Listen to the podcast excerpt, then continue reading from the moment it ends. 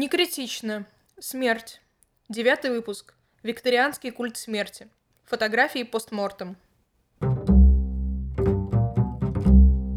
Викторианский культ смерти, культ траура, часть культуры викторианской эпохи, выражавшийся в том числе в моде на мрачную траурную атрибутику. Он нашел свое отражение в моде, искусстве, литературе и архитектуре. Интерес к смерти свойственен большинству человеческих культур и эпох. Можно сказать, что многое, что характерно для викторианского траурного культа, оформилось и было заимствовано из более ранних эпох. Например, тематика смерти была отражена в иконографии смерти, появившейся в позднем средневековье, а, во время и после Великой эпидемии чумы. Позже, в 16 и 17 веках, найдя воплощение в жанре ванитас, натюрморт. Жанр живописи, безусловно, не существовал отдельно, отражал настроение того времени. Символы его смерти э, были такими, о которых мы, собственно, уже говорили, то есть это череп, увядающие цветы или просто цветы, а, гнилые фрукты, догорающие свечи, разбитые посуды, руины, часы. Э, Все это были символы уходящей жизни, быстротечности времени. Один период сменяет другой, и на смену мрачности и морализаторству пришел яркий и легкомысленный галантный век. Фет Галант. Галантный век создает новый идеал жизни. Везде царят красота, блеск, роскошь, величие, яркое сияние. Жизнь превращается в непрекращающееся удовольствие, наслаждение, все насыщено чувственностью, кокетством.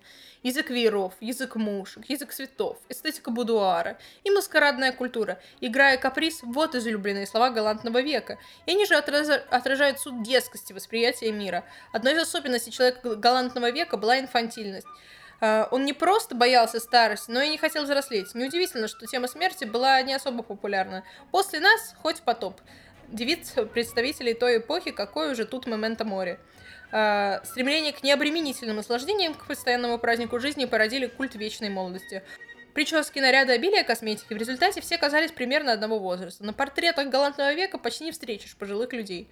Однако галантный век закончился, а культ траура постепенно вернулся в обыденность. Отчасти это связано с войнами, наполеоновскими, а, пос, а после гражданской войной в США в 1861 году.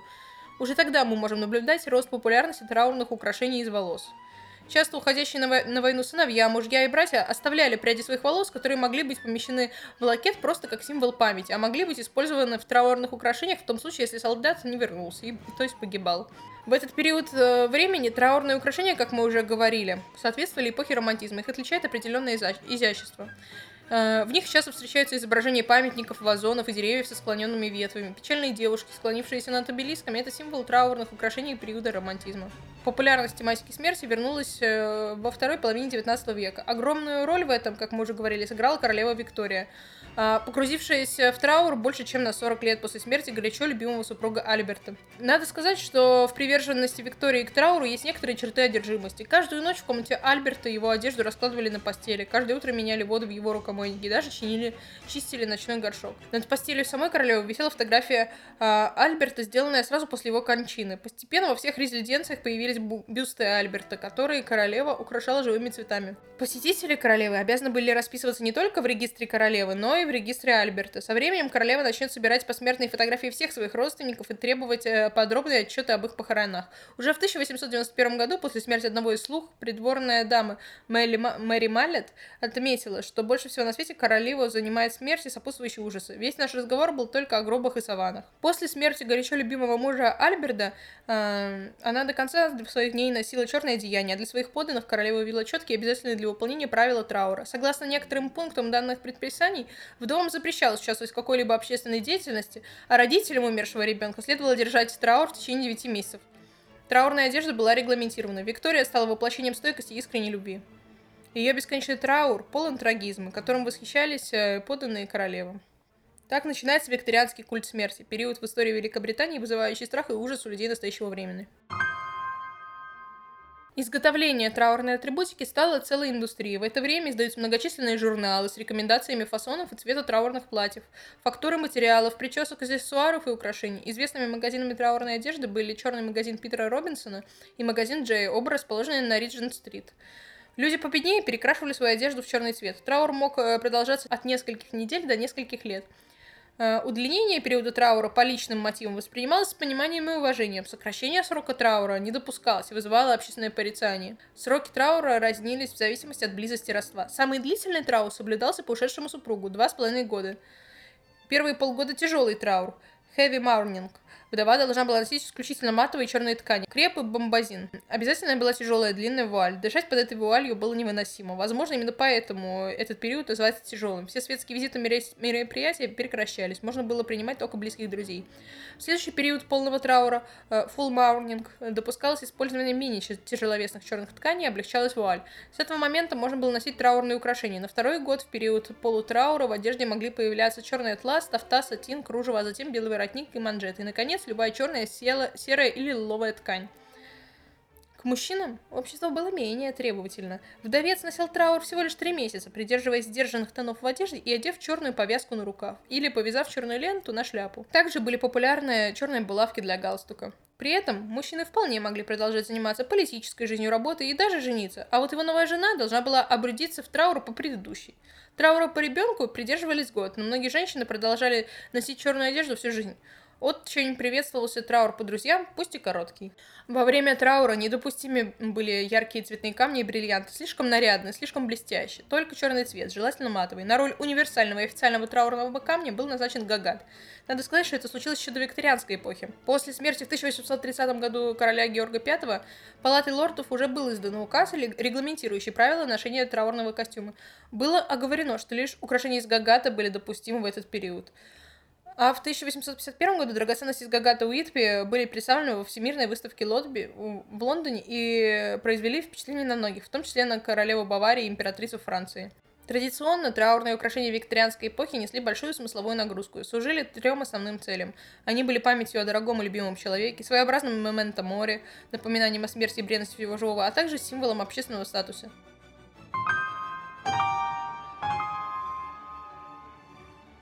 Одной из пугающих традиций указанного периода является создание фотографий постмортем или посмертных фотографий. Изобретение дагеротипа в первой половине XIX века, позволившего запечатлеть окружающий мир и людей за гораздо меньшую сумму, чем это делали профессиональные художники, открыло среднему слою населения возможность отображать на пленке ценные моменты своей жизни. Однако многим людям все равно приходилось копить на подобные фотографии. И часто благоприятное в материальном плане для создания фотографий в Лиме совпадало с трагическим событием в семье, смертью старших или младших ее членов. Тогда люди в срочном порядке собирались все вместе для того, чтобы все-таки сделать семейную фотографию вместе с покойником. Стоит отметить, что взгляды современного человека на смерть во многом отличаются от видения смерти людей прошлых столетий. Те не страшились виде смерти и не смотрели на нее с омерзением. Они испытывали глубокую печаль от того, что больше никогда не смогут увидеть родного человека, и потому были рады любой возможности оставить его образ на фотографии или, на, как более доступный вариант, на эскизе. Поскольку уровень детской смерти в указанный период был очень высок, на большинстве фотографий постморты можно увидеть именно маленьких детей. Их красиво одевали, опускали в гроб или брали на руки для совместной фотографии. Фотограф стремился запечатлеть покойного таким образом, чтобы он казался живым. Единственное, что отличало мертвых на фотографии от живых, была их статика. Живые зачастую не выдерживали долгого пребывания в одной позе, а фотографии в то время создавались долго, и из-за этого получались на них немного размазанными – когда как, тогда как покойники, напротив, выглядели очень четкими. Дабы сделать посмертный снимок, приглашали специального фотографа, а иногда даже гримеров – они открывали либо рисовали глаза, в особых случаях отрезали веки. Именно художники создавали видимость того, что человек жив или просто спит. Нередко при, при помощи штатива покойники могли стоять или сидеть, при этом даже не опрокидывая голову. Иногда на таких снимках, если рядом располагается живой человек, можно и вовсе не понять, где находится усопший. Процесс фотосъемки занимал около 15 минут. Все это время те, кто находился рядом с трупом, должны были обнимать его и делать счастливый вид, будто никто и не умирал вовсе. Какой бы дикостью ни казались фотографии постмортем сейчас, два века назад они считались семейным сокровищем и дань уважения и любви к родным людям. Отсутствие же страха к бездыханному телу было вызвано тем, что с самого рождения люди постоянно сталкивались со смертью лицом к лицу и не считали ее чем-то особенным. Но горечь утраты заставляла их ценить буквально все, что так или иначе были, было связано с умершим близким. Интерес к теме смерти постепенно рос на протяжении всей викторианской эпохи. Фотографии постмортем, украшения с прядями волос умерших и подобная инструкция, подробная инструкция о погребальном обряде – все перечисленное стало некой традицией, придерживаться которой считалось нормальным. Последнее, пожалуй, достигло своего апогея в тот же период культа смерти, когда женщина Мэри Дрю составила полноценную книгу, состоявшую из 56 страниц, в которой подробно рассказала об организации ее собственного погребального обряда. Если мы в то же время обратимся ко второй половине XIX века в России, нельзя обойти стороной апофеоз войны Василия Верещагина, э, который, собственно, был просто жемчужиной критического реализма в России того времени. И тоже отсылает нас к теме смерти. Поэтому давайте посмотрим, а что у нас в России. Василий Верещагин а, был одним из наиболее выдающихся художников-баталистов в истории живописи. Национальный колорит так и сквозит через одежды и сюжеты, которые неизменно присутствуют, несмотря на явное позирование моделей. Каждый из героев как, бы, как будто бы занят своим делом, будь то попрошайничество, игра на дудочке, разговор. Сочетание портретной статичности героев вместе с тем их увлеченность собственным делом дают зрителям возможность не только рассмотреть диковинные костюмы и незнакомые лица, но и проникнуть в историю отображенного художником момента. Не обходит Верещагин стороной и пейзажную живопись, но делает это заметно реже, хоть и обнаруживая недюжинный, недюжинный талант. От пейзажей художник не отойдет окончательно никогда, словно желая запечатлеть их, как и человеческие типы, выбирая самые яркие и характерные особенности природы разных земель, где ему удалось побывать. В горах Халатау, Гималаи вечером, Крым, вид Крымских гор, в горах 1890-х э, и другие. А во всех этих картинах Верещагин блестяще чувствует все оттенки ясного неба, развершегося над иссушенной землей, от ярко-голубого до стального, палящего в раскаленном безветрии. Там, где пустыни сменяют горы, небо становится голубее и прозрачней, а редкая прежде растительность пенится, расползаясь окрест. Многие сюжеты увлечены восточной урбанистикой, города живописные развалины, а, коими был полон тогдашний Восток. А, но прославили художника его реалистичные до жесткости военные полотна, которыми часто можно, которые часто можно назвать и антивоенными. Знаменитая на весь мир картина «Апофеоз войны», которая была написана в 1871 году, была создана под влиянием первой туркестанской командировки и легенды о подавлении восстаний в Китае – Гора черепов посреди выжженной пустыни в окружении воронья является не столько изображением действительности, как это свойственно Верещагину, сколько метафорическим высказыванием о результатах любой войны. Несмотря на то, что Верещагин живописал геройство воевавших с ним бок о бок солдат, на родине его подвергли нападкам. Лично император Александр II выразил неудовольствие работами художника. В чем же дело, спросите вы? А дело в том, что Верещагин осмелился взглянуть на войну с двух сторон – вот героические русские солдаты выступают э, в неравный бой с неприятелем и празднуют победу на картинах «У крепостной стены пусть войдут», а «Ошибка Шейного» Скобелев под шибкой, парламентеры, сдавайся, убирайся к черту, нападают врасплох, но вот они же терпят оглушительное поражение и унижение. Наиболее видно это на парных картинах-дилогиях «Победители» и «Побежденные панихида», а, соответственно, 1878 и 1879 года. На первой картине неприятель празднует победу, обирая убитых солдат. На второй православный батюшка отпевает солдат уже в исподнем.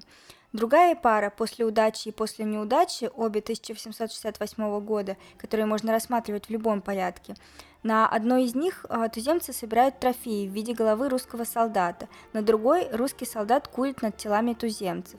И непонятно, в каком именно порядке следует смотреть эти полотна. Победа соседствует с поражением, а геройство сменяется а, обратными последствиями. Безусловно, Верещагин не испытывает особой симпатии к туземцам, но он изображает войну, какой она и предстает солдату.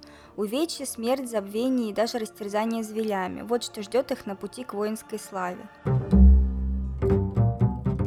Если мы попробуем продолжить э, линию викторианской эпохи и подумать, а есть ли что-то такое сейчас, можно вспомнить э, жанр постмортем э, и сказать, что все-таки в наши дни фото вместе с умершими это что-то противоестественное.